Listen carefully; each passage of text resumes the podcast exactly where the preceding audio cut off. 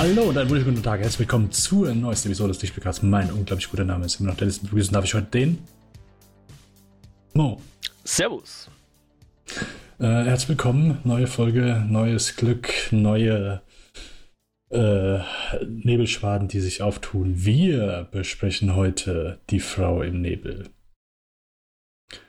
Ein komplett anderer Titel, wie er im Englischen heißt, aber das, äh, das kennen wir ja in Deutschland. Das kennen wir ja in Deutschland. Ähm, ja, äh, Mo, wie geht's dir? Äh, Sitzt du auch im Nebel? Nö, heute war wirklich ein schöner Tag, muss ich echt sagen. So nach, nach langen Winterwochen oder, oder so. Winterwochen ist auch Mhm. falsch. Richtig winterlich war es nicht, aber grauen Wochen, heute echt schöner Tag. Kann ich, kann ich mich wirklich nicht beschweren. Will ich mich nicht beschweren. Alles gut bei mir. Ich hoffe bei dir auch. Ich meine, wir haben eh schon vor der Show geredet. Du hörst dich ein bisschen heiser an, ist mir aufgefallen. Äh, yes, äh, Dennis war krank, Dennis war krank, Dennis war, also krank ist übertrieben. Äh, ich bin nicht krank, äh, ich war nicht krank geschrieben, ich war einfach nur, meine Nase hat äh, mehr getropft als an anderen Tagen, so. Und ich, äh, ich habe auch gar nicht gemerkt, dass ich so noch heißer bin, aber es ist ja nur, tut ja dem Podcast zugute in dem Moment. Das tut ja dem Podcast so gut in dem Moment. So, äh, wir, wir wollen direkt einmal starten mit unserer Episode, bevor wir äh, unser Review heute äh, besprechen. Also unser Film heute, wie schon gesagt, das ist die Frau im Nebel oder im Englischen Decision to Leave. Äh, vorher gibt es natürlich wie immer noch, was wir geschaut und gespielt haben. Und davor natürlich wie immer, wo ihr uns finden und hören könnt. Das ist unter lichtspielcast.kinofilme.com unter kinofilm.com slash podcast slash lichtspielcast und slash eskapoden, das ist Maus 2 Podcast. Ansonsten Spotify von iTunes. Alrighty, dann äh, Mo, was hast du in letzter Zeit geschaut oder gespielt? Eine Sache weiß Ja, ich wieder- natürlich. Eine Sache weißt du. Du meinst Äh. Hogwarts Legacy, was ich gespielt hatte. Äh, habe, dann, weiß, immer noch. dann weiß ich zwei Sachen, ja. Okay, du weißt zwei Sachen. Also, Hogwarts Legacy, ich, ich werde es erwähnen, aber ich, ich heb's mir noch auf. Ich glaube, ich habe noch Okay. nicht genug gespielt, um wirklich ein Fazit zu ziehen, aber ich habe es auch schon ordentlich gespielt. Aber ich, ich, ich möchte es noch weiterspielen, insofern es ist sicher nicht schlecht. Aber Fazit wartet noch ein bisschen. Okay. Ähm, du weißt auch nicht, dass ich Euphoria das letzte Mal vergessen hatte zu erwähnen. Das weißt du auch nicht, glaube ich, oder? Nein. Das war's auch nicht. Ja, Euphoria ich, möchte ich jetzt auch nicht groß erwähnen, weil ich habe heute noch ein paar andere Sachen mitgebracht. Aber was mich wirklich interessieren würde, wenn wir ZuhörerInnen aus der Gen Z haben, schreibt's mir, wie, wie realistisch diese Serie ist. Würde mich echt interessieren, weil man fühlt sich so alt dabei und hat das Gefühl, okay, ich habe meine Jugend insofern verschwendet, dass ich eigentlich viel zu langweilig, viel zu normal war, ja. äh, das war Euphoria, ja. Okay, jetzt, Das- jetzt sag, was, was weißt du, was ich geschaut oder gespielt habe? Ja, äh, okay, vielleicht habe ich das falsche Wort verwendet. Äh, Ich hoffe, dass du eine Sache weitergeschaut hast, denn was ist das wohl? For All Mankind, falls du da Sch- schau weitergeschaut noch, ja. Okay, Aber äh, ich sag mal, wegen Hogwarts Legacy eher langsamer Fortschritt jetzt. Ja. okay, okay. Das Weil das ist was, das Einzige. schaue ich allein, ohne meine Frau. Mhm. Deswegen, ja, also Sachen, die wir gemeinsam schauen, ist dann eher, mache mach ich dann mehr Fortschritt. Okay, Aber ja, ich schaue es noch weiter. okay. Nein, das, also das Einzige, was mich interessiert, sobald du die zweite Staffel beendet hast, das, das, das Fazit interessiert mich einfach. Das, das ist alles. Das ist alles. Okay, ja, ja, natürlich, natürlich. Aber es könnte noch, ja, vielleicht geht es bis zur nächsten Folge aus. Schauen wir mal. Aber es, es ist ongoing. Es ist ongoing, Okay. ja, noch nicht abgebrochen. Okay, schön.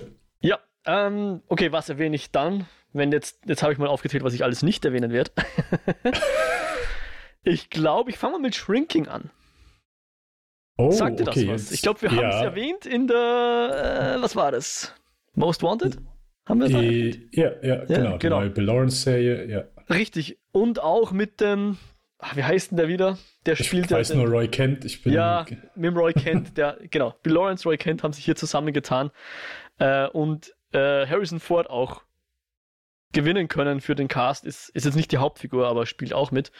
Hauptfigur ist der Jason Siegel oder Siegel, ich weiß nicht, wie man dessen Nachnamen Ich betont. Siegel, ja. ähm, der hier einen, einen äh, Therapeuten, einen Psychiater spielt, der aber selber an einigen Traumata zu knabbern hat, sage ich mal.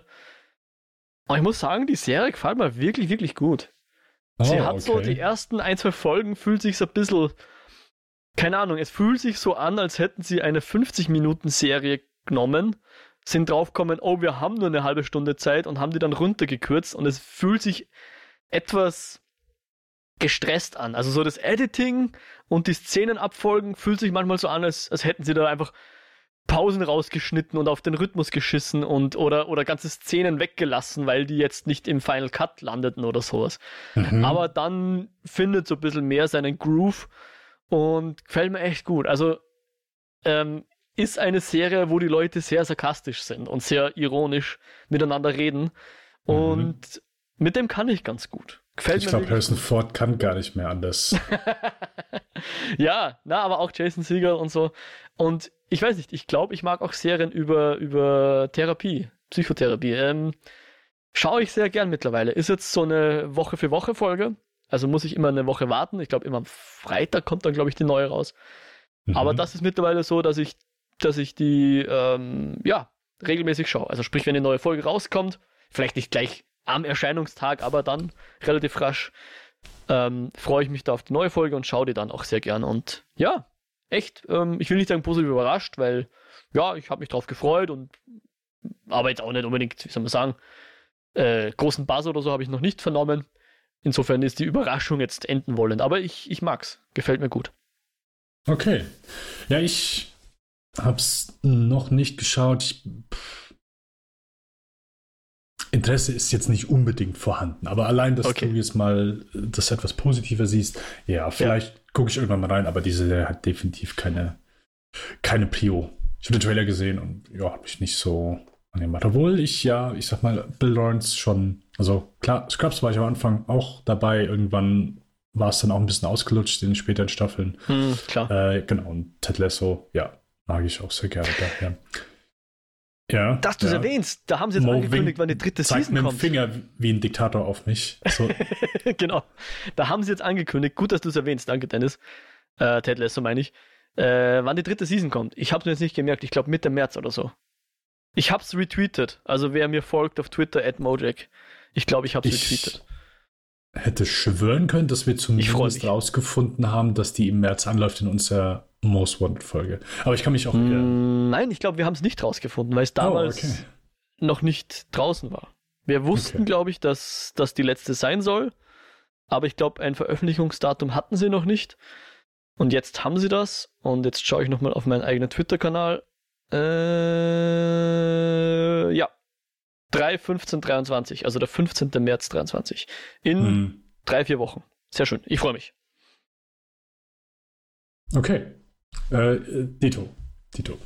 Sehr schön. Dann ähm, habe ich etwas gesehen, ein Film, den du letztes Jahr gesehen hast. Mhm. Und wenn ich mich recht entsinne, der sogar auf Platz 10 oder 9 von deiner Top 10 Liste war. Hast du deine mhm. Top 10 Liste bei Letterboxd äh, live? Oder hast du die da drin? Ähm, ich habe sie auf, äh, noch, glaube ich, auf privat gestellt, aber könnte ich eigentlich mal live stellen. Aber ich kann es okay. dir nachschauen. Moment. Okay. Meine Lists äh, 2022 ranked. Ich glaube, 10 war Athena und 9 war Thor. 8 war Nope, die hast du alle gesehen. Was der Leo Grande? Der war aber nur so ein nee, äh, 12. Nee. Okay, dann habe ich, hab ich mich vielleicht vertan. mhm. Bullet Train vertan. vielleicht? Ja, das äh, Der ist wesentlich weiter oben gewesen. Ernsthaft? Ja, der war auf der 4. Oh. Bitte, was zur. Oh. du bist nicht so der Fan. Nee, Mo, ich bin nicht so der Fan. Was, Platz 4? Hast du gesoffen? Was ist denn? Ja. Ernsthaft? Ach du Scheiße. Ich, ich möchte mich nicht rausreden, aber ich habe den Film im Kino gesehen und ich musste nichts fürs Ticket zahlen. Vielleicht hat das geholfen. Nein, ich fand das sehr Guy Ritchie-mäßig. Ich, ich mochte den. Ich hatte mhm. meinen Spaß. Ein Film, der Spaß mhm. macht. Würdest du zumindest mhm. das zustimmen? Nein. Macht der Spaß? Nein? Nein. Nein. Hast du ihn auf Englisch geschaut? Äh, nein. Okay, ich, ich hätte ihn gerne nochmal auf Englisch gesehen, weil wegen Akzenten und so. Ich habe ihn auf Deutsch gesehen. Achso, ah, ja, okay. genau, weil hier äh, Aaron Taylor äh, Johnson, Johnson und äh, Brian Henry, nee, Ah, Brian Terry Henry, genau. Ähm, die haben ja so Cockney-Accent, Mm. glaube ich. Mm. Ja. Nein, nein. Äh, äh, die Frau hat mitgeguckt und deswegen äh, auf Deutsch. Auf Deutsch. Äh, ja, äh, Bullet Train, äh, David Leach, Regie geführt, hat seine Karriere begonnen als Stuntman, äh, hat dann irgendwann mit seinem langjährigen Partner Chad Stahelski den ersten John Wick gemeinsam inszeniert und danach sind beide in verschiedene Richtungen gegangen. Äh, Chad Stahelski macht so ein- eigentlich nur John Wick-Filme, der macht nichts anderes bisher. äh, also Teil 2, 3 und nächsten Monat dann Teil 4. Und David Leach, äh, ja, hat sich mehr so. Also der erste war Atomic Blonde und danach hat er eigentlich dann nur noch, ich sag mal, Hollywood Blockbuster gemacht. Das ist einmal der Fast and Furious gewesen, Hobbs Shaw und dann Deadpool 2 und jetzt eben Bullet Train. Äh, basieren, glaube ich, auf einem Manga oder einem Comic. Einem Roman, glaube ich. Oh. Bin mir dem aber nicht Fall 100% ein sicher. Okay. Ähm, jedenfalls basiert auf einer Vorlage, geht um Mhm. Brad Pitt, spielt einen Auftragskiller, der äh, einen Zug betritt und dort einen Auftrag durchführen muss. Aber währenddessen sind natürlich ganz viele andere Killer ebenfalls noch in diesem Zug. Und ja, es soll so eine sehr spaßige Actionkomödie sein mit sehr guter Action, handgemachte Action, aber auch jeder Menge lustiger Gags und vielleicht dem einen oder anderen äh, schönen Setpiece. Ähm, Das soll es sein. ja. ja, also äh, ich konnte erstmal, ich konnte mit dem Humor nichts anfangen. Ich fand den unglaublich ähm, auf eine sehr billige Art prätentiös. Na, prätentiös, nein, prätentiös ist das falsche Wort, aber halt sehr, oh, guck mal, wie, wie, wie wink, wink, cool, clever wir sein wollen. Was vielleicht bei Guy Ritchie-Filmen funktioniert, zumindest beim Großteil von der Filme. Aber hier, mir ging es einfach nur auf die Nerven.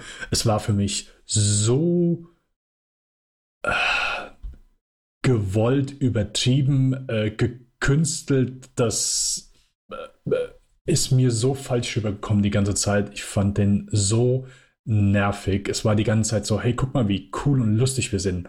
Also für mich war das, ging es nicht einfach leicht von der Hand, sondern für mich war es extrem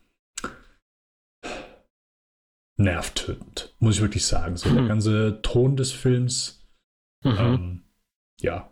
Es gab ein, zwei Momente, wo vielleicht, also wo ich wirklich lachen musste, ist der Moment, wo man sieht äh, eine Leiche, die in eine gewisse Position gebracht wird und später sieht man äh, eine weitere Leiche, die in eine weitere Position gebracht wird und einfach so der Umschnitt da drauf.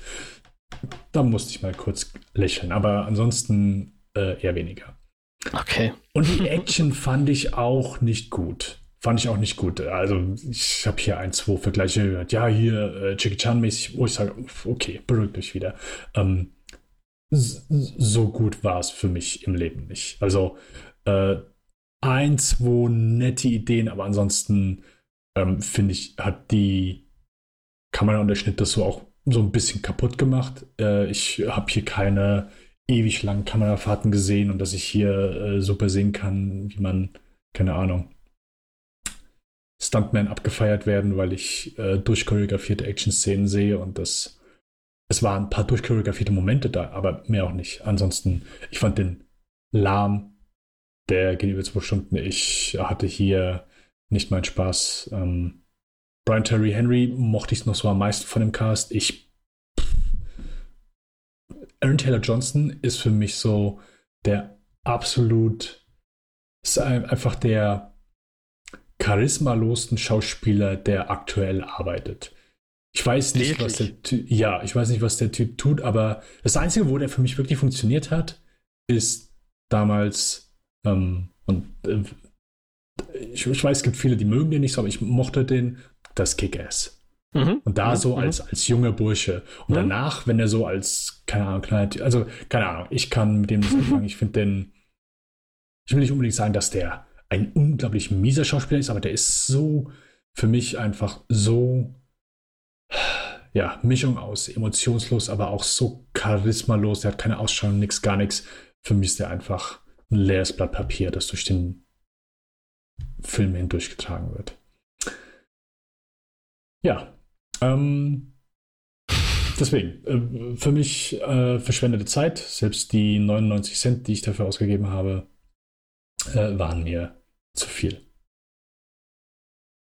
Ja, schade. Da äh, gehen unsere Meinungen wohl auseinander. äh, ja. ja. Aber ich mochte, also Deadpool 2 war der einzige, den ich von ihm mochte bisher. Du mochtest sogar, nicht mehr Atomic Blonde, gell? Ich fand Atomic Blonde ganz okay. Hatte ein, zwei, der war noch so von den, den Action-Szenen wirklich so das Beste, aber äh, auch von der Story her ein bisschen lahm. Der war ganz okay. Ich äh, ging. Okay. War Durchschnitt für mich. Äh, Deadpool 2 hat mir ehrlich gesagt besser gefallen. Fast and Furious war okay. ich ja zum Fenster raus und Bullet Train fast genauso, ja. Hobbs Shaw habe ich nicht gesehen, aber Atomic Blonde fand ich auch sehr geil. Fand ich schon sehr geil. Gut, anscheinend trifft der Mann mehr meinen Geschmack als deinen Geschmack. Auf Platz 4 hat er den gepackt. Jetzt freue ich mich richtig drauf, dass er ihn so hoch gepackt hat. Ich, ich hatte irgendwie so Erinnerung. Ja, ich glaube, der hat den sogar in die Liste gepackt, aber es war ja, glaube ich, auf 9 oder 10 und dann auf 4. Nö, nö, nö, nö, nö. Okay, also wir, wir ziehen, wir, wir, wir sind mal alle ehrlich hier. Ähm, und wir können festhalten, dass wenn du den nicht umsonst gesehen hättest, dann wäre er ein paar Plätze weiter runtergefallen. Also, Mal schauen. Es ist, ich glaube, dass der jetzt auf Sky kommt. Karte, Karte umsonst war auf Platz 4. Hätte Mo dafür bezahlt, Platz 8 oder 9. Ich glaube ja. schon. Es ist schwierig. Müsst, braucht man jetzt ein Paralleluniversum, um das zu überprüfen. Hm. Wir klären ja. das bis zum nächsten Mal. Alrighty. Hast äh, du ein Mo, Paralleluniversum? Äh, nein, aber ich finde mit Sicherheit den Weg dahin. bis zum nächsten Mal. Das ist es dir wert. Nur um mich von, von, von meiner Unfähigkeit, eine Liste zu führen, zu überzeugen. Äh, nein, du musst einfach nur ehrlich zu uns und den Zuhörern sein, Mo. Dann, das ist alles. Das ist alles. Äh, na gut. Dann sage ich dir jetzt mal ganz ehrlich, ja. dass The Last Dance eine großartige Doku-Serie ist. Ja, ich bin auch großer Tatix-Fan. Nein, wir reden natürlich nicht über Save the Last Dance, sondern The Last Dance. Genau. Ja. Die Serie um die Chicago Bulls Dynasty der 90er Jahre. Also das Repeat, Repeat, das sie geschaffen haben, indem sie zweimal drei Meisterschaften in Folge geschafft haben. Und der mhm. Dreh- und Angelpunkt der Chicago Bulls, wie auch dieser Serie, ist natürlich kein anderer als I Believe I Can Fly Michael Jordan. Bekannt aus Golf, Baseball und Looney Tunes. Ich wollte gerade sagen, ich glaube, dafür kennt man ihn. Space Jam, ja, genau. genau. Äh, Space Jam, danke, richtig dieser Michael Jordan hat wohl auch Basketball gespielt. Wer hätte das gewusst, ne? Genau. Äh, und ich glaube, wir haben wir es schon mal angeteasert, dass ich ja äh, aus irgendeinem Grund Basketball-Fan war in meinen hm. Kinderjahren. Und ich weiß bis heute nicht warum. Das muss irgendwie über Freunde zu mir geschwappt sein. Vielleicht, was hat man damals gelesen? Ich habe ja nicht mal Bravo gelesen. Vielleicht in der Mickey Mouse, im Yps-Heft, keine Ahnung. Hatte der da Gastauftritte? Frag mich nicht, wie ich auf die Idee gekommen bin, dass ich Chicago Bulls Fan war damals, aber ich glaube, das war einfach so ein Phänomen in den späten 90er Jahren. Ja. Es war einer, war Michael Jordan und die Chicago Bulls waren eine der bekanntesten Gruppen, die es da gab, ja, wie Popstars. Wobei ich auch damals schon mehr Scotty Pippen Fan war, ja. Ich glaube, wahrscheinlich, weil jeder im Freundeskreis einen spielen musste. Und der eine war halt schon Michael Jordan, ich war dann Scotty Pippen. Ne? Bin leider nicht so groß geworden, oder Gott sei Dank nicht so groß geworden wie Scotty Pippen. Auch meine Basketballkarriere war sehr kurz. Äh, so wie ich. ähm, aber ja, damals aus irgendeinem Grund Basketball-Fan gewesen. Ich weiß es wirklich nicht, weil du konntest das im Fernsehen nicht sehen, du konntest Internet, ich meine, gab es vielleicht schon, aber ich hatte keins. Frag mich nicht, wie ich damals Basketball-Fan wurde, aber jetzt kann ich mit dieser schönen Linse, die diese äh, Doku-Serie darstellt, die auf Netflix zu sehen ist und gemeinsam mit ESPN, glaube ich, produziert wurde. Sind es neun oder zehn Folgen zu je einer guten Stunde, irgend sowas mhm. in den mhm. Dreh, also sehr ausführlich. Mhm. Und die betrachtet genau diese Zeit, ja. Diese Zeit von Michael Jordan war tatsächlich auch länger, als ich das äh, im Gefühl hatte. Also der hat sehr früh dort angefangen und dann auch bis ins, zumindest für Sportler, relativ hohe Alter von, ich glaube, die späten 30er, also seine, was war er dann, 37, 38 oder so, wie er dann äh, die Schuhe an den Nagel gehängt hat oder sowas. Oder vielleicht nicht ganz, aber 36 oder sowas war der schon. Wie er dann zum Schluss nochmal die, ähm, also mit den Chicago Bulls gespielt hat. Ich will jetzt nicht zu viel spoilen, ja, aber es geht halt genau um diese erfolgreiche Zeit. Und äh, ist auch super geil aufgemacht, weil es geht nicht nur um Michael Jordan, es, sie werden so, die ganzen Mosaiksteinchen dieser Dynastie werden so ein bisschen betrachtet. Und was mir sehr gut daran gefällt, ist, du hörst nicht nur eine Perspektive. Ja? Viele Dogus haben den, den, das Problem, dass du nur Leute einer Seite interviewst oder befragst und dann entweder wissentlich ähm, oder weil es nicht anders geht, weil du es nicht anders schaffst, die unter Anführungszeichen Gegenseite nicht zu Wort kommen lässt. Ja? Mhm. Und bei Last Dance hast du aber seine Teamkameraden, seine ehemaligen Teamkameraden, äh, Manager, Trainer, Sportjournalisten äh, und auch andere Basketballspieler, die gegen ihn gespielt haben, die vielleicht sowas wie seine, seine unter Anführungszeichen Erzfeinde waren damals, ja. Und auch äh, Manager, mit denen er sich nicht verstanden hat und so weiter. Bis auf einen Manager, der, der kommt, wird sehr viel erwähnt, aber kommt nie vor. Ich weiß nicht, ob der mittlerweile, ich habe es auch nicht recherchiert, vielleicht ist der schon gestorben oder so. Aber dieser Jeffrey oder Jeremy oder wie der heißt, der halt der General Manager damals war, ähm, der ist auch oft ein Thema, der kommt nicht zu Wort, aber sonst fast jeder. Und, und ja, er erzählt einfach auch super gekonnt diese ganze Geschichte, indem es immer so ein bisschen Ping-Pong-mäßig hin und her geht. Also so die, das Finale sozusagen ist halt das Finale einer bestimmten mhm. Saison, was 98, glaube ich, oder so, wo es darum ging, dass sie eben ihren, ihre, ihre Meisterschaft ähm, verteidigen wollten, ja, zum dritten Mal in Folge und das Ganze zum zweiten Mal innerhalb von waren es neun Jahre oder so oder sogar nur acht Jahre, ich weiß es nicht. Und dann springt es immer so hin und her bis zu den Anfängen von Jordans Karriere, äh, bestimmte äh, Schicksalsjahre seiner Karriere, bestimmte wichtige Spiele in der Karriere und zeichnet so einfach ein super detailliertes, schönes Bild äh, von dieser Gruppe an Leuten und von dieser Sportdynastie und natürlich auch von Michael Jordan selbst ich fand's grandios, war wirklich, wirklich cool. Mhm. Ich weiß nicht, wie interessant das für Leute ist, die sich null für Basketball interessieren oder für Sport allgemein. Fällt mir jetzt schwer zu sagen, weil ich, ich kann schon dem was abgewinnen, wenn man einfach sieht, wie gut die Leute in ihrem Fach sind, ja, wie gut die Basketball gespielt haben. Und das kommt einfach auch so gut durch. Allein, da sind Montagen drin. Also unzählige Montagen von Spielen oder von, von, von Playoffs oder wie auch immer, allein die sind schon grandios. Wenn das ein YouTube-Video wäre, hätte das Millionen von Views, ja, weil es so gut zusammengeschnitten ist und so, so ähm, in sich fast eine Geschichte erzählt, ja. Und äh, also grandios. Ich, ich komme aus dem Schwärmen gar nicht mehr raus. Wirklich eine super Doku-Serie. Wer Sportserien, äh, Sportdokus mag, sollte sich das nicht entgehen lassen. The Last Dance auf Netflix. Yes. Kann ich nur zustimmen. Die, äh, ich wollte sagen, die kam letztes Jahr, die kam ja vorletztes Jahr raus, 2021. Mm. Mhm. Oder? Ja, ja, ist schon eine Zeit raus, ja. Ich könnte ähm, jetzt nicht ähm, sagen, wie lange, aber ja.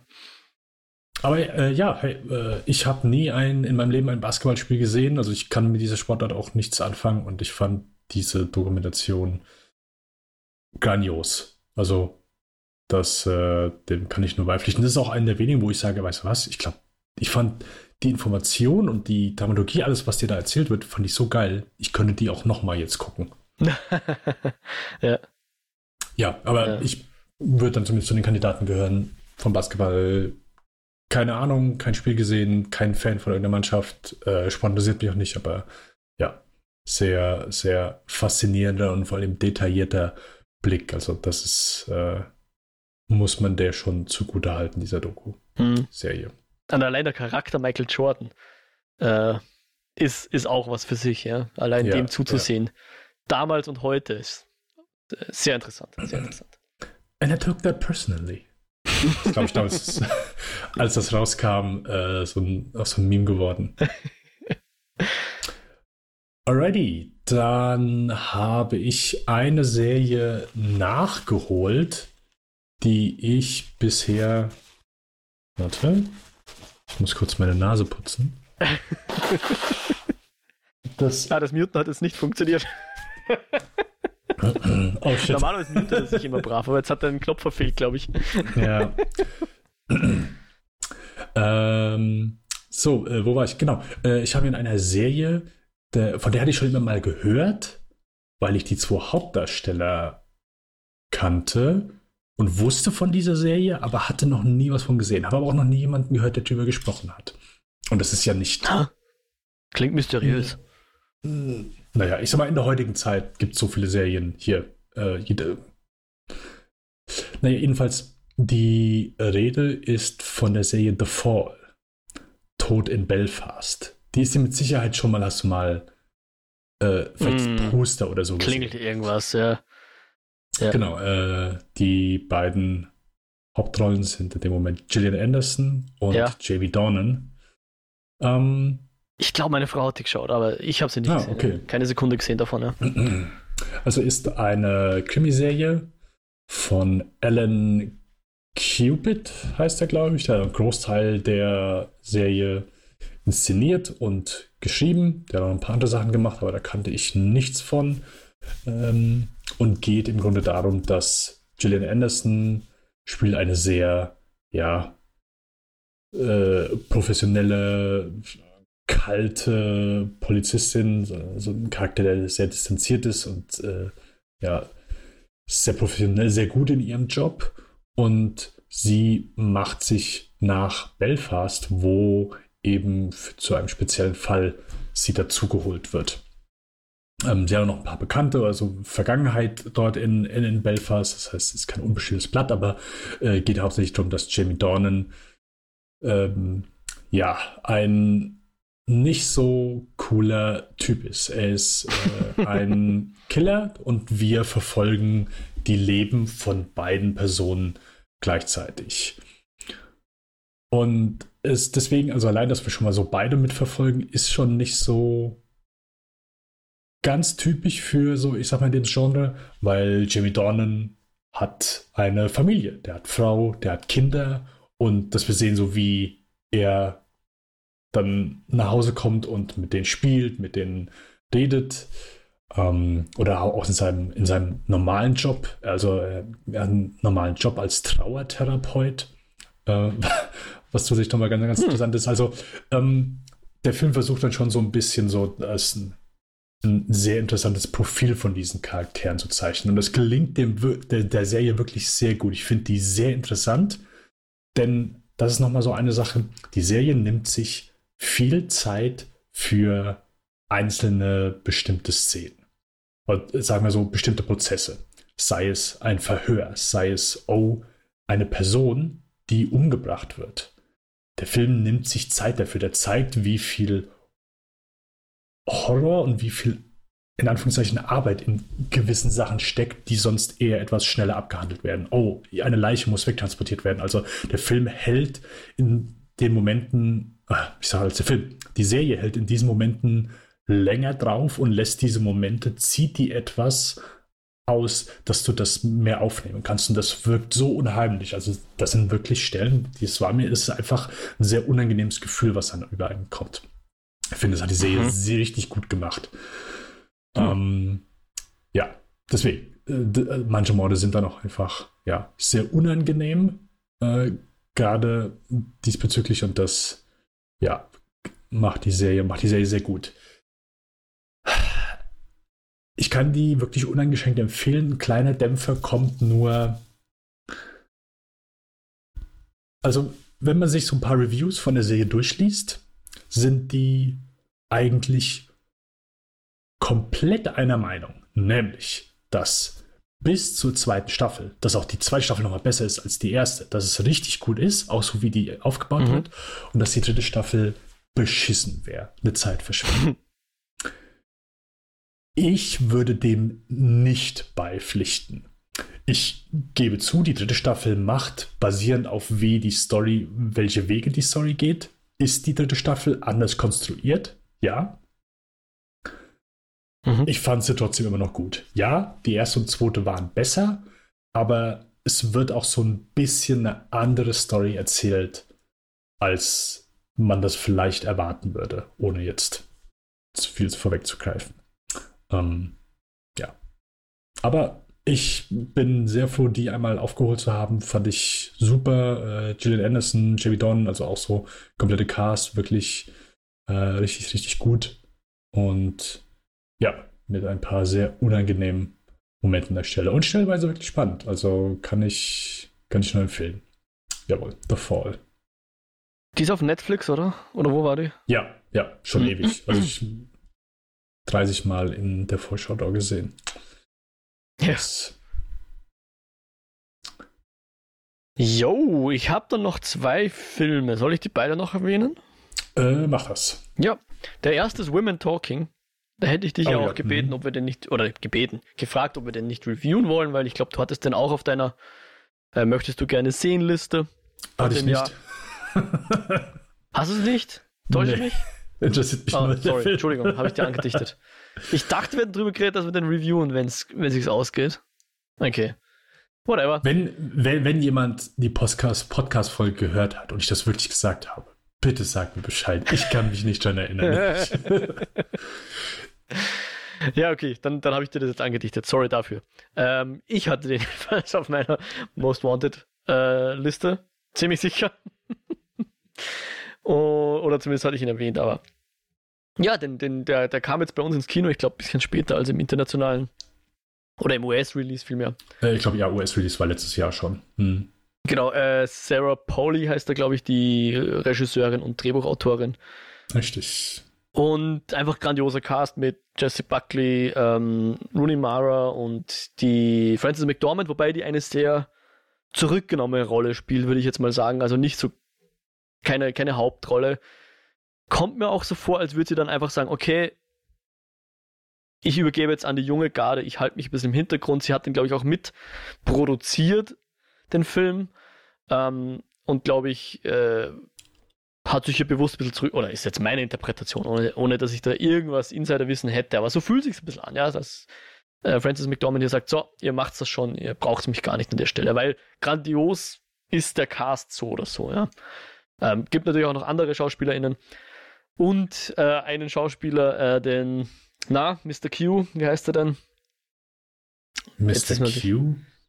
Ja, der junge Q von den neuen James Bonds. Oh, oh, ach so. Äh, oh ja, äh, ich komme auch gerade nicht auf den Namen. Ja, der halt. Spielt auch noch mit. Und ist halt schon ein, ein beeindruckender Film, würde ich sagen, weil er halt sehr äh, Kammerspiel, könnte man vielleicht sagen. Ähm, stimmt jetzt nicht so ganz. Er spielt halt in so einer Kommune. Ich weiß nicht, was das genau für eine Kommune ist. Es sind jetzt, glaube ich, nicht die Amish, aber halt auch Leute, die äh, für sich allein wohnen und die Technologie, die existiert, nicht nutzen, der abgeschworen haben und natürlich sehr religiös und in dem Fall auch so, dass die Frauen äh, nicht lesen und schreiben können und halt, wie soll man sagen, halt ein Leben führen, das sich, glaube ich, so niemand wünschen würde ähm, von sich selbst, weil, also nicht zuletzt, das ist das, mit dem der Film halt anfängt, weil diese ganzen Frauen äh, regelmäßig in der Nacht überfallen und vergewaltigt werden. Und mehr oder weniger alle diese Frauen und äh, betäubt werden und dann aufwachen und merken, oh, in der Nacht wurden sie vergewaltigt. Bis dann einer dieser äh, dieser Männer oder Jungen, keine Ahnung, äh, wird, wird dann gestellt, also erwischt sozusagen und der gibt dann die anderen Preis und denen wird dann auch der Prozess gemacht, beziehungsweise sie kommen sogar ins, ins Gefängnis und die ganze Männerschaft dieser Kommune geht dann in die Stadt, um sozusagen die Kaution zu hinterlegen.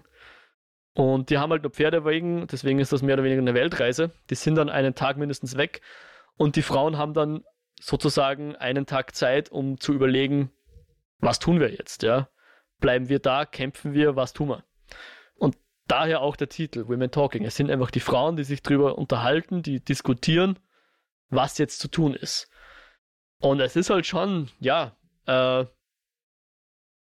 durchaus harter Tobak einfach. Also da werden ziemlich schnell in den ersten paar Minuten schon die, die, die, die großen äh, schlimmen Fragen gestellt, mehr oder weniger, oder die, die, der Finger in die Wunde gelegt, was da abgeht und so weiter. Und dann, ja, keine Ahnung, man kann dann über den Film gar nicht mehr so viel mehr sagen, außer dass er extrem beeindruckend ist. Einfach von dem, wie geactet wird und, und dass er bei einem bleibt letzten Endes. Ich weiß jetzt nicht, ich glaube, es ist jetzt kein, kein, keine wahre Geschichte, auf der das basiert, aber es fühlt sich so an, als könnte das wo passieren. Ich habe auch wo gelesen, dass Frauen in, diesem, in diesen Kommunen eigentlich sehr wohl lesen können, aber okay, das ist jetzt auch eher ein Detail am Rande. Und ja, ähm, auf jeden Fall beeindruckend. Ich, ich bin noch so ein bisschen am Kämpfen mit mir. Wie gut hat mir der Film jetzt gefallen, ja, weil super unterhaltsam ist natürlich was anderes. Das ist kein Bullet Train. Mhm. Das ist kein Bullet Train, Dennis. Also vielleicht hast du hier mehr, vielleicht ist das etwas, was dir mehr zusagt. Weil ich glaube, weiter von Bullet Train weg sein kannst nicht als der Film Women Talking. Beziehungsweise mhm. der deutsche Titel ist die Aussprache, glaube ich. Ja, die Aussprache müsste da heißen. Mhm. Ja. War, ja, nicht vor schlechten Eltern. Guter Film. Ich bin noch so am Überlegen, wo ich den für mich jetzt einordnen werde. So einerseits im Sinne von den kommenden Jahres Top Ten Listen oder nicht und halt auch äh, wie ich den jetzt für mich mitnehme, weil es sicher nicht easy ist und, und ja, ich glaube, beeindruckend ist das, das Wort, dem ich dem Film zuschreiben würde in seinen verschiedenen Facetten, die verschiedenen Bedeutungsfacetten dieses Wortes. Mhm, ja, äh, sehr schön. Nee, also ich habe bisher auch zu dem Film so von Stimme her so querbeet alles gehört, so von ja, hey, hier richtig gut bis zu absolut beschissen nicht angucken. Wirklich absolut ja. beschissen? Ja. Das verstehe ich jetzt auch nicht. Äh, das würde ich nicht verstehen. Also ich kann jemand verstehen, der sagt, okay, der Film war mir zu viel, ich muss den abdrehen oder whatever, aber von mir ist noch langweilig. Aber auch das würde ich natürlich nicht unterschreiben, aber absolut beschissen. Naja. Jedem seine Meinung, jeder seine ihre Meinung, gell? Naja. Ja, vielleicht komme ich mal dieses Jahr noch dazu, aber ins Kino werde ich definitiv nicht gehen. Ja, ich, ich glaube, das ist einer, den kannst du in spätestens drei Monaten wahrscheinlich im 99 Cent bei, bei Prime dann mal ja, renten. Gefühlt, gefühlt, ja. Wahrscheinlich. Äh, wir haben übrigens, äh, Ben Wishaw war der Name, den wir gesucht haben. Danke, ja. Genau. Äh, ansonsten, ja, also Stories We Tell äh, ist so das Regiedebüt von, von Sarah Polly. Die, diese Doku, die fand ich sehr gut, wo sie über ihre, so, ihre äh, eigene Familienchronik äh, bisschen durchgeht. Mhm. Ähm, einfach so ein bisschen ihre eigene Familie. Dann hat sie diesen Take the Walls noch gemacht, den kenne ich aber nicht. Äh, oh nee, den hat sie, glaube ich, sogar davor gemacht. Ähm, war nicht ihr Regiedebüt. Für mich, für mich war das immer ihr Regiedebüt, weil ich keinen anderen Film vorher kannte, aber sie hat noch zwei Filme vorher gemacht. Diesen Take This Waltz and Away from Her. Nein. Nein, äh, hab nur Stories wieder gesehen. Äh, wo ich Sarah Polly eigentlich herkenne, wo ich sie kennen und lieben gelernt habe, ist, als ich Dawn of the, das Dawn of the Dead Remake im Kino gesehen habe damals, äh, spielt sie die Hauptrolle. Das Zack Snyder Remake. Ja, ja, richtig. Richtig. Da spielt sie mit, Alright. oder was? Als, als äh, ja, ja, spielt die Hauptrolle. Hm? Ah. ah, wirklich? Okay. Interessant. Ja. Alright. Ähm, ich hätte dann noch ein Comedy-Special, was ich kurz erwähnen möchte. Mhm. Und das ist etwas, äh, ein Comedy-Special, wo du, glaube ich, gar nichts mit anfangen kannst. Das ist okay. das neue Comedy-Special von Jim Jeffries, äh, High and Dry. Ähm, der gefühlt so immer alle zwei Jahre ein neues Comedy-Special raushaut. Und ich war so ein bisschen, hm, ich weiß nicht, weil das letzte von ihm fand ich echt nicht gut. War wirklich das schlechteste von ihm. Mit, mit mhm. Abstand. Äh, Intolerant heißt es. Es war echt, ich fand es echt nicht gut. Es war kacke. Ähm, und das ist wieder wesentlich besser. Hat mir wesentlich besser gefallen. Ist jetzt nicht irgendwie Highlight so, aber wer Jim Jeffries mag und ja, äh, eine Menge versaute Witze natürlich auch drin, äh, da äh, genau ist jetzt kein familienfreundlicher Comedian. Er hat sich mal selbst beschrieben als der Comedian, der äh, am meisten äh, Kant auf äh, der Bühne sagt. Hm.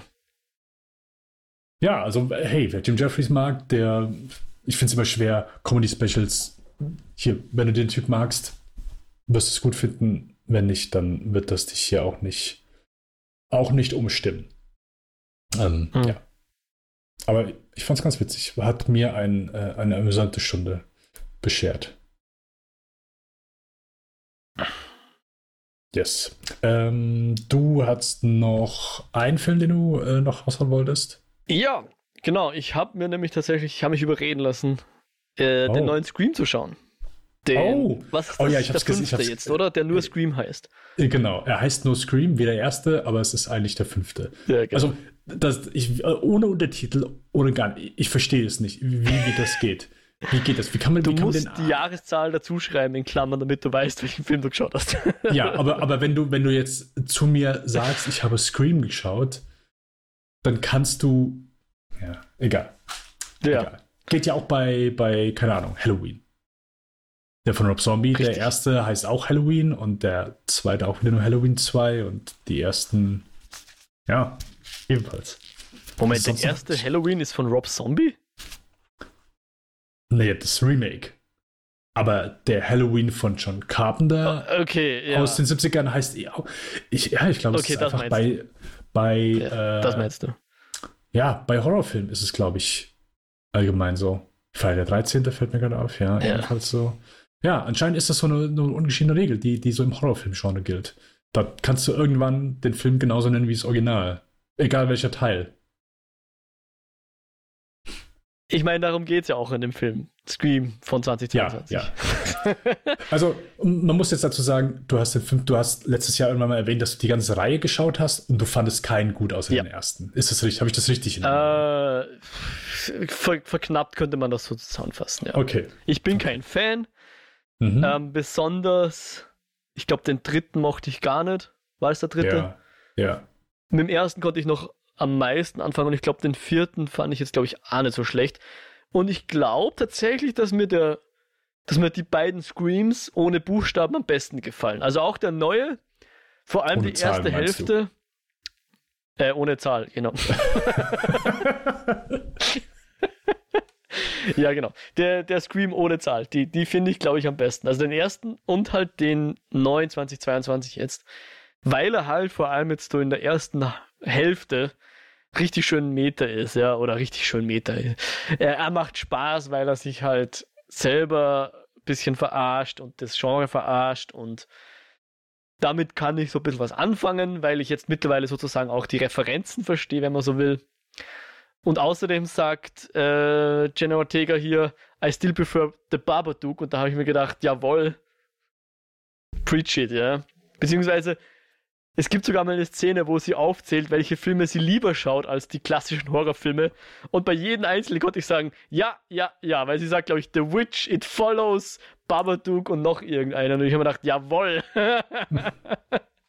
Ein, eine Person von meinem Schlag, genau, genau so geht's. Und die zweite Hälfte ist halt dann more of the same und fällt halt dann wahrscheinlich ganz bewusst und ganz absichtlich halt in das Schema mehr zurück und mhm. mit Ansage möchte ich sagen, ja. Und nicht zu viel zu, vorwegzugeben. Mit Ansage fällt sie auch in das Schema zurück, ja. Und ich fand's cool, äh, wie sie den Cast zusammengestellt haben, ja. Und, und wie gesagt, die ganzen Referenzen und Anspielungen und Hommagen und Persiflagen fand ich schon ganz witzig, ja. Aber so ein Finale wie hier gibt mir halt einfach nichts, ja. Und äh, also ich, ich bevorzuge, um jetzt noch ein Zitat zu bringen, diesen Elevated Horror. Ja, so, so wird er, glaube ich, genannt in, in, in Scream. Kannte ich an den Begriff. Naja, hier Mr. Das Bullet ist das, was ich bevorzuge. genau, Mr. Bullet Train, ja. Hier. Elevated Action Movies. Ähm, aber Dennis. Ja. Hilf mir. Ich glaube nämlich nicht, dass das eine der Scream-Filme jemals beantwortet, aber vielleicht habe ich es auch verschlafen. Dass Ghostface Killer so viel aushält ist da, gibt's da eine Erklärung dafür? Nein. Das ist einfach auch so ein Insider-Gag. Der wird einfach, sobald du die Maske aufhast, bist du quasi unsterblich. Außer man schießt dir ins Gesicht. Ja, oder, so. du halt so, also ich meine, das ist so der Gedanke gewesen bei, im ersten Teil auf der einen Seite, klar, ist ein bisschen unheimlich, aber auch so diese Trotteligkeit, so, okay, du haust dem irgendwie eine Tür äh, vors Gesicht oder eine Kühlschranktür und der rutscht aus und knallt irgendwo hin. Das macht ja sonst, also keine Ahnung, Freddy, Jason, ähm, Jason, Hm. ähm, äh, wen gibt's noch? Äh, J- Michael Myers, alle haben ja, ich sag mal, eine ihre eigene Art, wie sie äh, jemanden verfolgen. Oder auch sonst, keine Ahnung, Mhm. sonst irgendwie Killer. Aber der Killer von Scream, Ghostface Killer, egal in welchem Teil die die Maske aufhaben, die verhalten sich ja alle gleich. Also von ihren Ja. Bewegungen her. Und die sind ja alle so trottelig drauf, dass du denen was vors Gesicht hauen kannst und die Bam fallen zurück oder ja, die Hand in der Tür einklemmen und so. Ja, ja. Genau, richtig.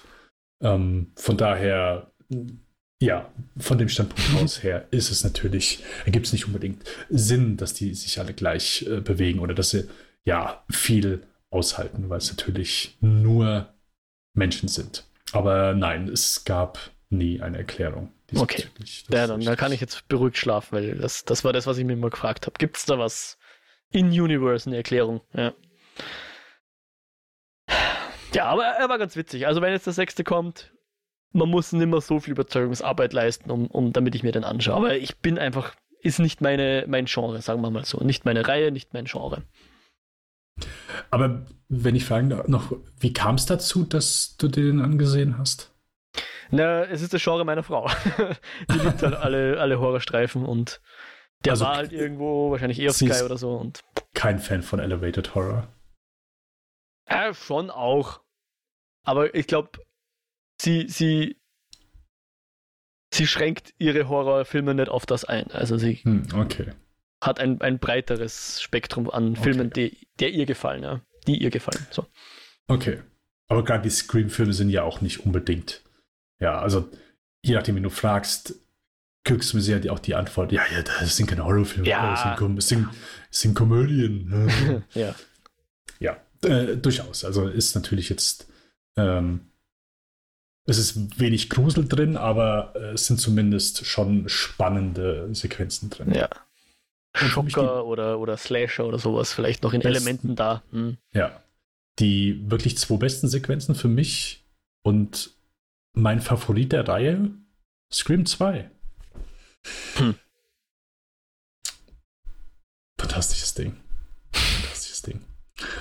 Alrighty. Dann kommen wir einmal zu unserem Review heute. Das ist, wie schon gesagt, Decision to Leave, aka die Frau im Nebel, wie er hier bei uns in Deutschland heißt. Den wir fälschlicherweise in unserem Jahresrückblick erwähnt bzw. aufgeführt haben unter Filmen, die wir verpasst haben. Ja.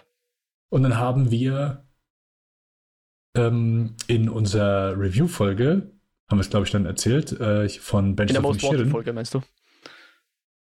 Oder was? Nee, ich glaube, ich glaub, wir haben schon bei, weil, also wir haben gedacht, Decision to Leave kam letztes Jahr raus Ja. und als ich zu Benches of Inisherin ins Kino bin, habe ich das Plakat im Kino Ah, gesehen. mhm. Hier kommt bald. Deswegen meine ich, dass ich es Mhm. da auch erwähnt habe. Aber kann doch sein, nochmal bei der Das Most ja. Wanted. Ja. Aber genau. wir haben beide unabhängig davon geglaubt, unabhängig voneinander geglaubt, dass wir den Film verpasst haben, oder? Ja, ja, genau, Ja. richtig. Richtig.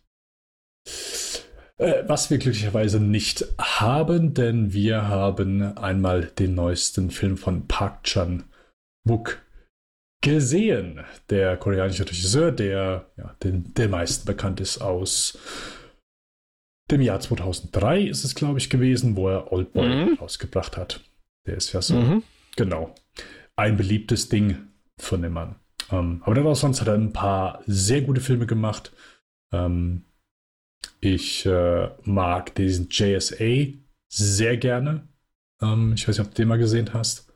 Leider, ich Gibt's- kenne von ihm genau Oldboy, den ich, den ich liebe und unbedingt nochmal schauen möchte, habe ich schon zu lange nicht mehr geschaut, und die Taschendiebin, die wir, glaube ich, reviewed haben. Genau, Ja. der Handmaiden haben wir reviewed. Richtig. Aber dem seine, deine, seine Filmografie sollte ich mir, glaube ich, auch mal zu Gemüte führen. Ja. Ja. Genau, nee, Handmaiden war super. Äh, Stoker, sein äh, einziger US-Film bisher, auch sehr gut. Ähm, der hat mir auch gut gefallen. Thirst konnte ich nicht so viel mit anfangen. Und dann diese Rache-Trilogie, wo Oldboy, glaube ich, in der Mitte ist. Genau. Ähm, Der erste Teil müsste Sympathy for Mr. Vengeance sein.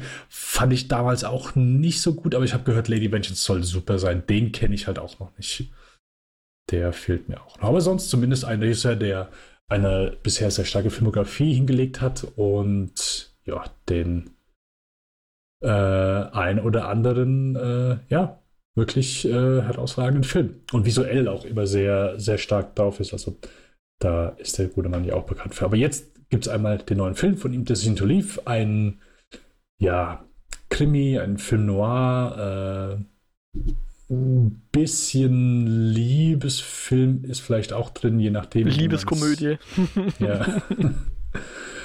Und äh, genau, es geht um einen äh, Mord, der passiert, beziehungsweise äh, kann auch ein Unfall gewesen sein, wir wissen es ja nicht. Es ist ein Mann, ist von äh, einem Berg runtergefallen und der Hauptdarsteller versucht einmal herauszufinden, wie dieser Mann gestorben ist, ob es ein Mord gewesen ist oder ob es äh, ein Unfall war oder äh, vielleicht sogar ein Selbstmord, egal, irgendwas. Wie ist dieser Mann gestorben? Und äh, in diesem Zuge, ähm, genau, lernt er eben die Frau von diesem Mann kennen, der dort also die Witwe verstorben sozusagen, ist. Ja. Die Witwe, genau. Und kommt ihr während dieser Ermittlung etwas näher.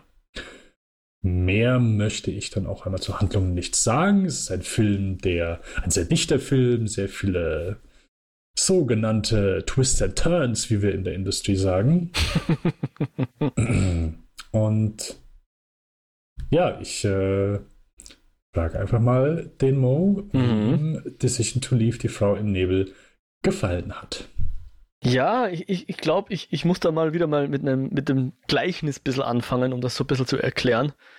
Kennst du das, wenn eine Band, die du schätzt, ein neues Album rausbringt und beim ersten Mal anhören hat man das Gefühl, okay, ich glaube, nach noch dreimal anhören könnte mir das gefallen, aber beim ersten Mal ist es mir noch ein bisschen zu verspielt, ich muss mich daran erst gewöhnen. Bisschen gewöhnungsbedürftig sozusagen. Ich glaube, das würde ich Mhm. vor allem am, nennen wir es mal Editing, am, am, wie er seine Szenen aufbaut, weil hier, wie, wie beschreibt man das am besten, was er hier macht? Na, er tobt sich visuell extrem aus und gerade Ja. wenn Charaktere Informationen aufnehmen, Ja, packt er sie während dieser Informationsaufnahme plötzlich in diese, während diese, keine Ahnung, wenn Sprachnachrichten abgehört werden zum Beispiel und eine Person hört die ab, springen wir in diese Stelle, wo diese Sprachaufnahme wirklich aufgenommen wurde und die andere Person, die zugehört, steht dann plötzlich in der Szene mit drin. Genau, so. schön erklärt, genau. Also es ist jetzt nicht so, dass er irgendwie Spezialeffekte abfeuert im Sinne von Visual Effects und Explosionen und keine Ahnung was. Aber es ist halt schon irgendwie auf diese Art eben äh, verspielt und auch etwas nicht des desorientierend, aber, aber es, es fällt dann schwer, eins, also und ich glaube, das ist auch gewollt so, es fällt dann schwer, die Chronologie zu verfolgen. Was ist jetzt eine filmische Auslassung? Was ist eigentlich eine sozusagen ein innerer Monolog, wenn man will? Was passiert wirklich von dem, was wir hier gerade sehen? Ja? Und ähm, das ist etwas, was vielleicht beim zweiten, dritten Mal schauen besser bei mir landen würde, weil jetzt muss ich schon zugeben, beim ersten Mal im Kino sitzen, den Film schauen, fand ich es gewöhnungsbedürftig und äh, Hm. war noch nicht so ganz an Bord damit. Aber gleichzeitig ist, ist er halt einfach ein extrem selbstbewusster Regisseur oder Filmemacher, würde ich fast sagen, weil ich glaube, er hat ja auch am Drehbuch mitgeschrieben, er hat den Film, glaube ich, auch produziert. Ich glaube, das ist jetzt einfach, man merkt halt, das ist keine Auftragsarbeit oder so, wo jemand gesagt hat, bitte verfilm doch mal das, das Drehbuch, sondern man hat das Gefühl, das ist etwas, was voll und ganz so irgendwie aus ihm rauskommt und ihn darstellt, seine, seine Art Filme zu machen. Ist jetzt meine Projektion, ja. Ähm, aber das Selbstbewusstsein ist auch gerechtfertigt. Also ich finde, es ist extrem kompetent. Ich glaube, das, was er machen wollte, erreicht er sehr gut damit. Und was ich so beeindruckend finde, ist, wie fokussiert der Film ist, wie singulär auf diese zwei Personen dieser Film ausgerichtet ist. Weil es ist nicht so, dass er hm, Leute auftreten lässt, die dann nichts zu sagen bekommen oder so, sondern es gibt wichtige Figuren in der Handlung und trotzdem, ich glaube, wenn du Leute fragst, ist ganz klar, wird sich wahrscheinlich, gibt es keine zwei Meinungen, was sind die Hauptfiguren und was sind nur Nebenfiguren in dieser ganzen Geschichte. Ja? Die man wahrscheinlich so mit Metriken schwer messen könnte. So, ich sag mal, gesprochene Worte oder so. Gibt es vielleicht tatsächlich Figuren, die eigentlich eine Hauptfigur sind, aber wo man eindeutig merkt, na, die, die steht hier nicht im Mittelpunkt. Ja. Und ja, und er inszeniert das eben nicht ganz ohne Humor, deswegen habe ich auch vorher von einer Liebeskomödie geredet. Mhm. Aber es hilft so ein bisschen, die, nennen wir es mal Suspension of Disbelief, aufrechtzuerhalten. Er, er findet so eine schöne Balance aus, aus eben dem Tragikomischen so ein bisschen reingespielt, das, das fast schon Absurde, um eine, ich will nicht sagen klischeebehaftete, aber doch eine, eine Handlung zu tragen, die mh, mm, eher prototypisch ist als eine realistische Darstellung von Personen, wie sie handeln würden. Sondern es ist mehr so, hast du vorher schon Noir gesagt? So Neo-Noir, glaube ich, wird dann ganz mm. gern mal gesagt, irgendwie so, ja, in dem Dreh was. Es ist eben eine Detektivgeschichte, wenn man so will. Ja. Und mir kommt nicht vor, dass die Leute immer so handeln, wie ich handeln würde oder so. Aber man kauft sie ihnen gut ab, ja. Und das Ganze ist halt dann einfach noch garniert, so scheinbar im Vorbeigehen mit irrsinnig treffsicherer Symbolik, ja. Das, so das Paradebeispiel ist wahrscheinlich, was wird gegessen, wenn Leute verhört werden, ja. Und, und ohne dass man jetzt groß, ich meine, gut, der Film beleuchtet schon ein bisschen, aber man versteht einfach, was er einem sagen will, ja. Was hier die Leute denken, wird super gut transportiert über ganz viele kleine Gesten und muss jetzt gar nicht so viel über den Dialog kommen. Also da ist sehr viel Atmosphäre da, sehr viel sehr viel Schwingungen, die man als, als äh, Zuseher in einfach aufgreifen kann und verstehen kann. Und das Ganze führt dann zu einem ziemlich melancholischen Film, der einen doch einigermaßen emotional ausgewrungen zurücklässt, würde ich sagen. So mit einem ziemlich, äh, mit einem Finale, was einen doch ein bisschen mehr mitnimmt, als man das vielleicht am Anfang glaubt, dass mhm. das kommen würde, ja. Also ich bin noch so ein bisschen mit mir am Ringen, ähm, wie, wie, wie gut mir das jetzt gefiel, seine, seine doch etwas eigentümliche Herangehensweise an die Montage, würde ich jetzt mal sagen. Es schwingt dann halt auch immer so ein bisschen, glaube ich, schon auch das mit, dass das koreanische Kino, das, das, das Acting und so weiter, ähm, bisschen anders daherkommt als das, was man halt so gewohnt ist aus, klar, aus Hollywood, aber auch aus europäischen Filmen. Ähm, ist, ist einfach ein bisschen, mehr, Thea mehr Theatralik dabei. Ja, Theatralik ist ein schönes Wort, genau. Auch das macht es halt für mich so ein bisschen äh, schwieriger, dass ich das jetzt einfach, soll ich sagen, ungefiltert aufnehmen kann. Es, ist, es wird dann immer durch meine europäische Linse auf einen koreanischen Film so ein bisschen gefiltert, will ich nicht sagen, aber so ein bisschen verzerrt vielleicht. Der Blick mhm. kommt halt einfach dazu, mit der Synchro vielleicht dann auch. Keine Ahnung. Ähm, aber schon ein cooles Stück Film, definitiv. Einer, der, glaube ich, schon dazu einlädt, das Ganze nochmal ein zweites Mal zu schauen. Und ich hoffe, dass ich dann auch dahin kommen kann, dass ich sage, ja, jetzt gefällt es mir richtig gut. So beim zweiten Mal anschauen oder hoffentlich nicht erst beim dritten Mal, aber vielleicht dann irgendwann, dass ich sage, ja, jetzt gefällt es mir richtig gut. Weil beim Oldboy war es tatsächlich so, dass, dass ich mit dem, glaube ich, am schnellsten warm worden bin. Also beim ersten Mal sofort wusste, okay, das war, glaube ich, auch der erste Film, ähm, ich will nicht sagen der erste asiatische Film, weil zu dem Zeitpunkt hatte ich schon ganz viele Jackie Chans und so weiter gesehen, aber so der erste cineastische, ausländische Film, was auch immer das ich jetzt sagen will, war, glaube ich, Oldboy, der bei mir ersten großen Eindruck gemacht hat, damals mit, glaube ich, war 16, 17, so in dem Dreh, hm. dass der hängen geblieben ist. Habe ihn jetzt zu lange nicht mehr gesehen, möchte ich nochmal schauen.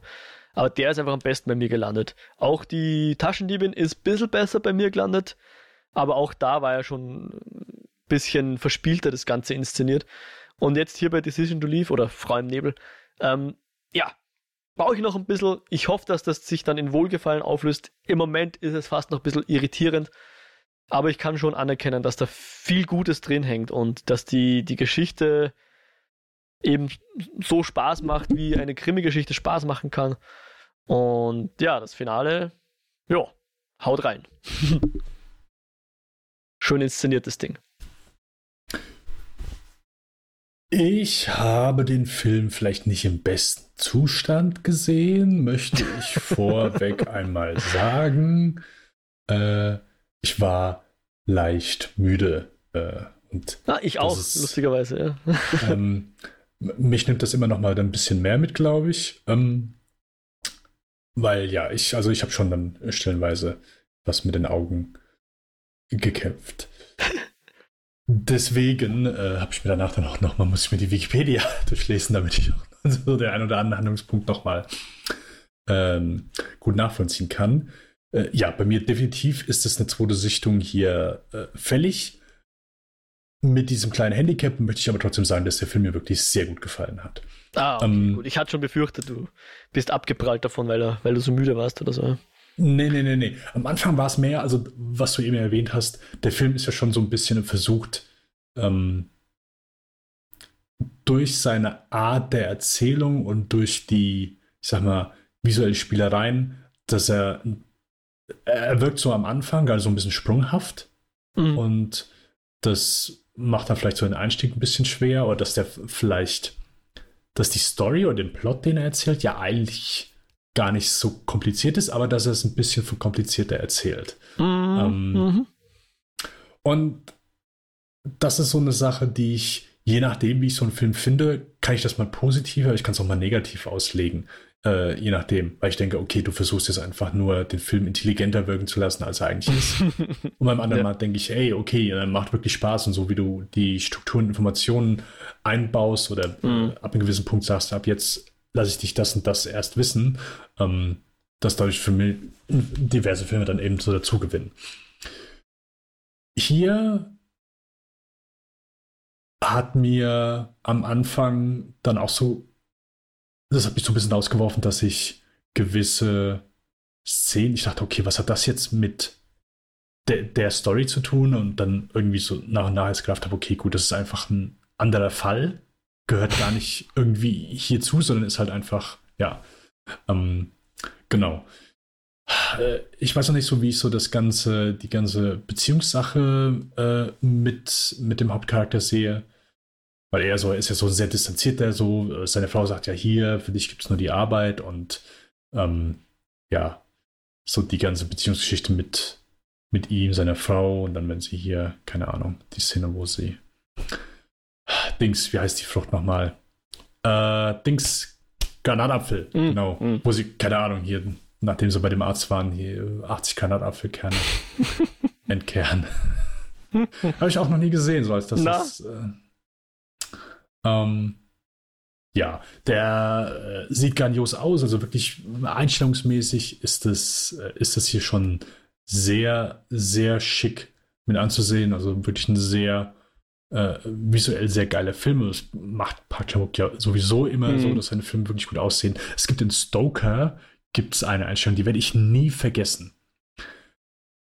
Ich glaube, Mia Wasikowska ist es, die bürstet sich die Haare und geht ganz nah an die Haare ran und plötzlich ist es eine sehr flüss ein sehr flüssiger Übergang von den Haaren auf eine Wiese oder Stroh.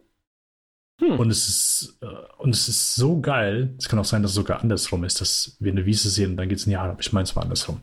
Hm.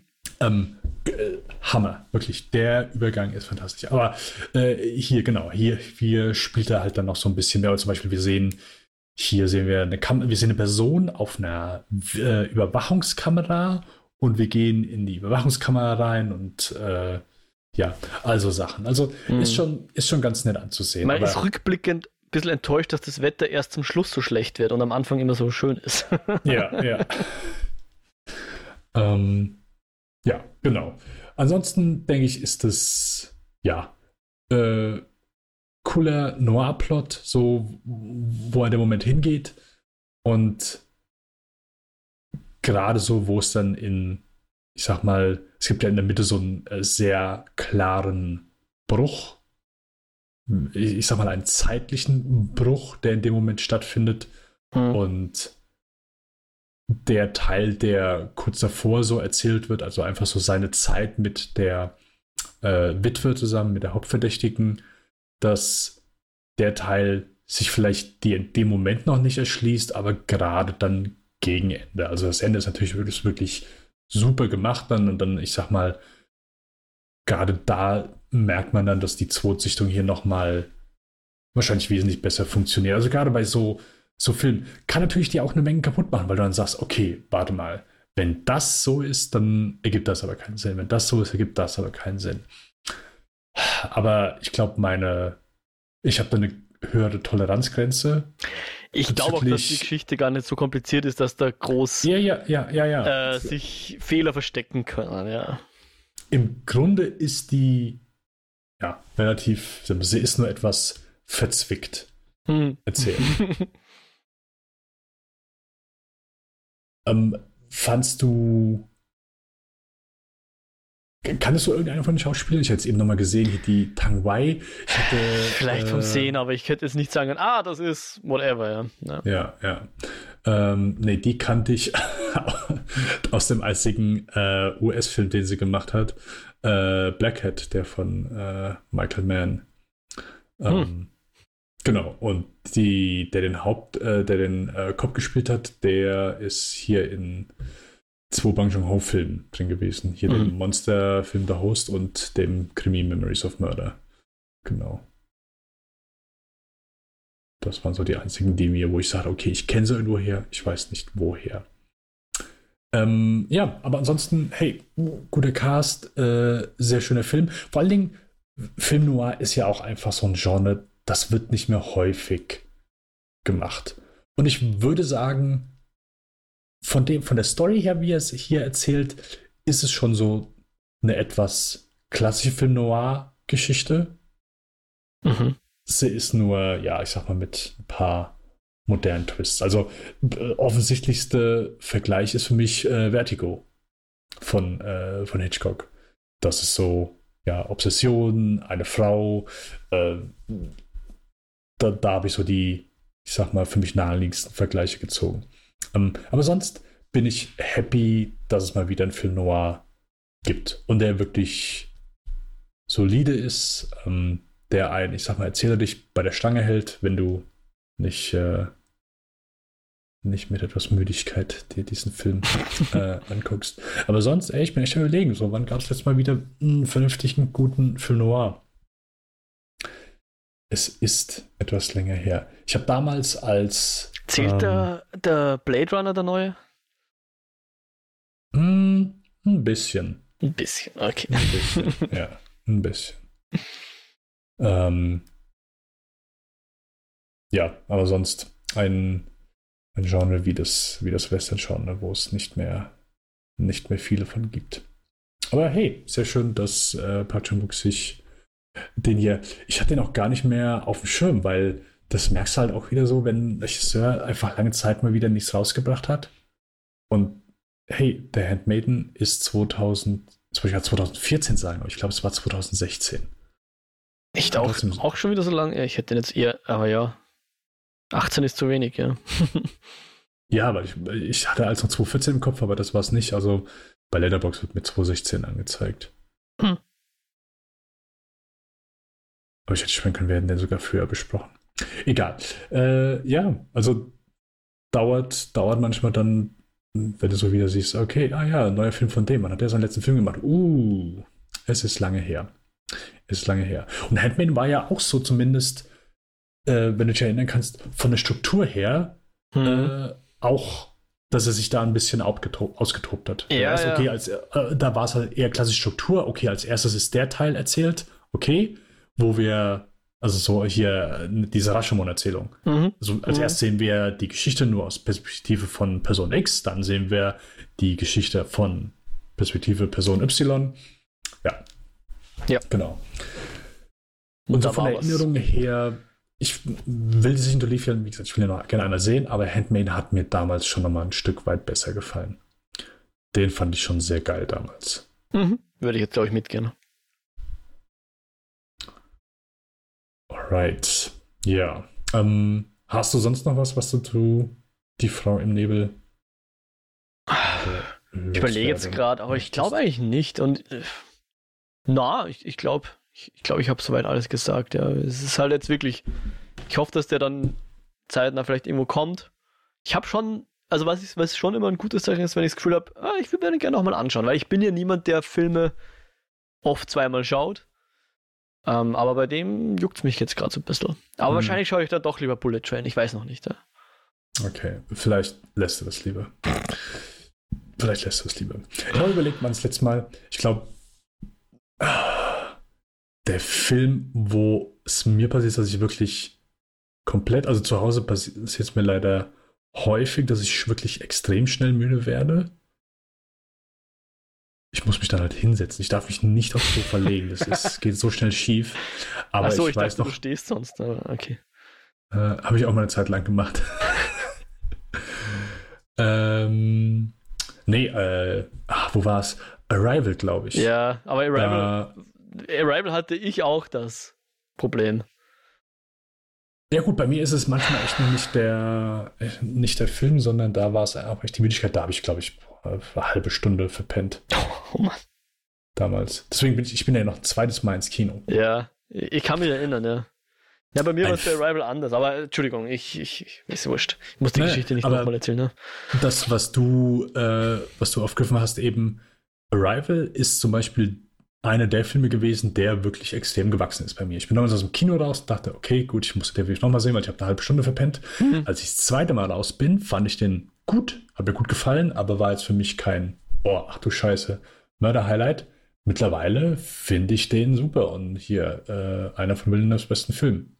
Da habe ich etwas, etwas gebraucht. Mhm, mhm. Ja, na, ich, ich war müde bin nicht eingeschlafen, aber war so müde, dass es mir den Film vergällt hat. Und ich habe dann Jahre gebraucht, um wieder einen Zugang zu dem Film zu finden, obwohl ich eigentlich mich so drauf gefreut hatte. Aber das kann man, glaube ich, in der in einer der letzten fünf Episoden irgendwann hatte ich das erwähnt, dass mir das gelungen ist.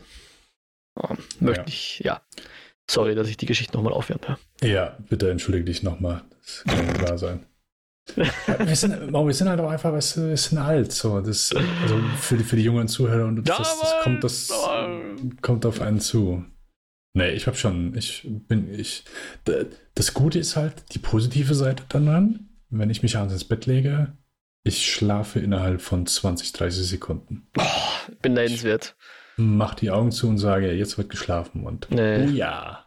Bei mir ist es so, ich sitze am Sofa, denke mir, oh fuck, ich penne gleich weg lieber mal ins Bett gehen, dann gehe ich Zähne putzen, lege mich ins Bett und dann im Hirn, ja. Und äh, nix ist. Dann lese ich und wenn ich Glück habe, werde ich beim Lesen so müde, dass ich einschlafe, Buch weglegen. Manchmal ist schon das Buch weglegen zu viel, dass ich wieder aufwache und dann wieder da liege und man denkt, ach Gott. Ja. Aber schön für dich, Dennis. Schön. Ja, danke. Okay. Alrighty, dann äh, hoffen wir, dass ihr ebenfalls euch diesen Film gegeben habt und nicht eingeschlafen äh, seid. Nicht eingeschlafen seid, genau. Ähm, Mo, wo habt ihr in eurer letzten Folge drüber gesprochen, wenn es nichts anderes ist, als aktuell Last of Us Folgen zu besprechen? Es ist immer noch das, natürlich. Die okay. Folge, also du redest von den Eskapoden, nehme ich an.